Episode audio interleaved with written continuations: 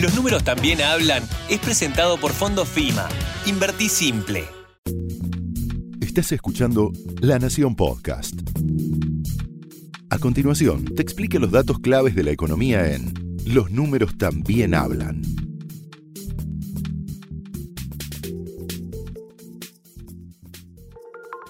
Hola, bienvenidos a nuestro primer episodio. Está con nosotros Ricardo Jaime Freire, que es jefe comercial de Fondo FIMA.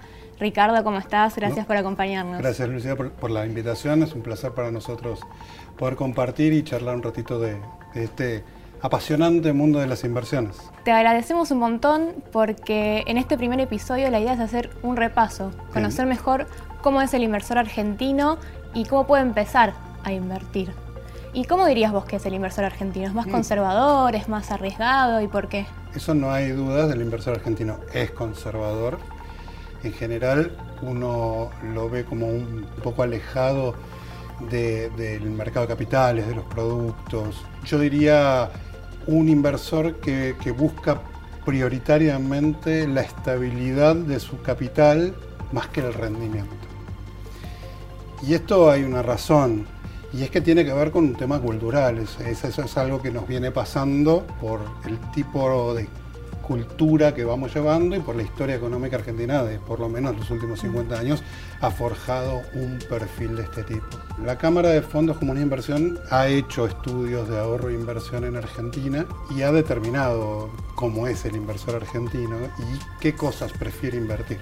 Y se da muy común que las tres cosas más importantes que busca es invertir en dólares, si se puede llamar inversión, en ladrillos o inmuebles y plazo fijo. Esas son las principales inversiones que busca. Digamos que es súper conservador. Sí, totalmente. Pero yo puedo saber cuál es mi perfil más allá de, este análisis y qué herramienta hay para, conocer eso. No solamente lo puedes saber, sino que es necesario, es importante para, para arrancar en inversiones conocer tu perfil de inversor, porque hay test de del inversor que están en las páginas, la, Comisión Nacional de Valores te lo, te lo pone a disposición, los bancos lo tienen, Fondo FIMA en su página, fondofima.com.ar también está, en donde vos respondés una serie de preguntas que tienen que ver con tu objetivo, las cosas, para qué tenés esa plata, qué nivel de aversión al riesgo tenés, cómo te sentís en determinadas cuestiones y qué experiencia tenés en, inversiones y en función de eso te dice qué perfil sos. ¿Por qué es importante esto? Porque normalmente uno pensaría que a la hora de elegir un fondo de inversión, por ejemplo, eh, el rendimiento es lo más importante.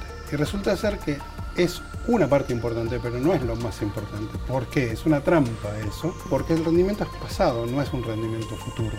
Es lo que pasó, es referencial que te muestran qué es, lo que, es lo que le pasó con ese fondo. En el medio hay una serie de variaciones que tienen los fondos que quizá tu perfil de inversor que es conservador no estaría dispuesto a asumir. Y entonces es importante saber que si soy conservador debo elegir fondos conservadores de corto plazo y de bajo riesgo. Y estas famosas variaciones de subas y de bajas que se llama volatilidad. ¿Qué otras cosas tengo que saber? ¿Qué otros tips nos podrías dar para empezar con una primera inversión en un fondo de inversión? Lo más importante, eh, una inversión es, por un criterio elemental de prudencia, es, no se debe invertir todo en un mismo bien, en un solo bien. Deberías buscar invertir en varios bienes diferentes, en distintos activos, como por ejemplo bonos o plazos fijos. Hay fondos de plazos fijos, fondos de bonos, fondos que combinan bonos y acciones y hasta fondos de acciones. Por supuesto, el de plazo fijo es el más conservador, pasan y haciendo este, una evolución hasta un fondo de acciones que es el más arriesgado. Lo importante es que una vez que yo tengo el perfil, puedo asociar el fondo que mejor se adapta a mi perfil de inversor. De esa manera no tengo sorpresas. Claro. ¿Mm? Eso es un principio lo que considero que debería primero ver, determinar su perfil y conocer conocer los fondos, meterse de lleno en la página de un fondo, de los fondos FIMA, por ejemplo, mirar los tutoriales. Nosotros tenemos una serie de tutoriales de los primeros pasos en donde le contamos al inversor qué es un fondo, qué debe mirar, qué debe hacer, qué cosas tener en cuenta y entonces empaparse bien de cuál de los fondos es el que mejor se adapta a su perfil. Perfecto. ¿Y tengo que tener un monto elevado para empezar a, invertir? Porque hay un mito, ¿no? Tal vez eh, el mundo de las finanzas es algo abstracto para muchos y muchos creen esto, ¿no? Que es una cuestión de montos elevados. Eh, todo lo contrario. Los fondos FIMA requieren 100 pesos de monto mínimo de inversión inicial. Ah, ok, 100 pesos. Con 100 pesos podemos arrancar. 100 pesos. Así como lo ves, son 100 pesos.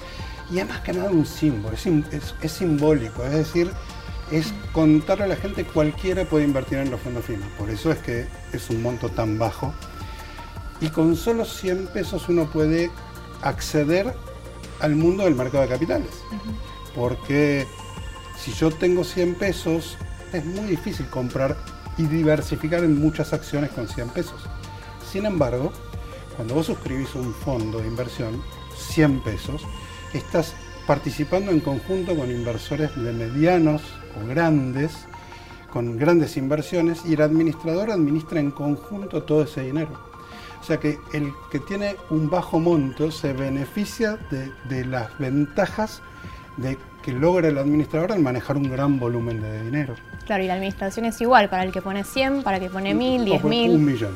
Exacto. Entonces, dice, el porcentaje de resultado de ganancia para uno y para otro es el mismo. Perfecto.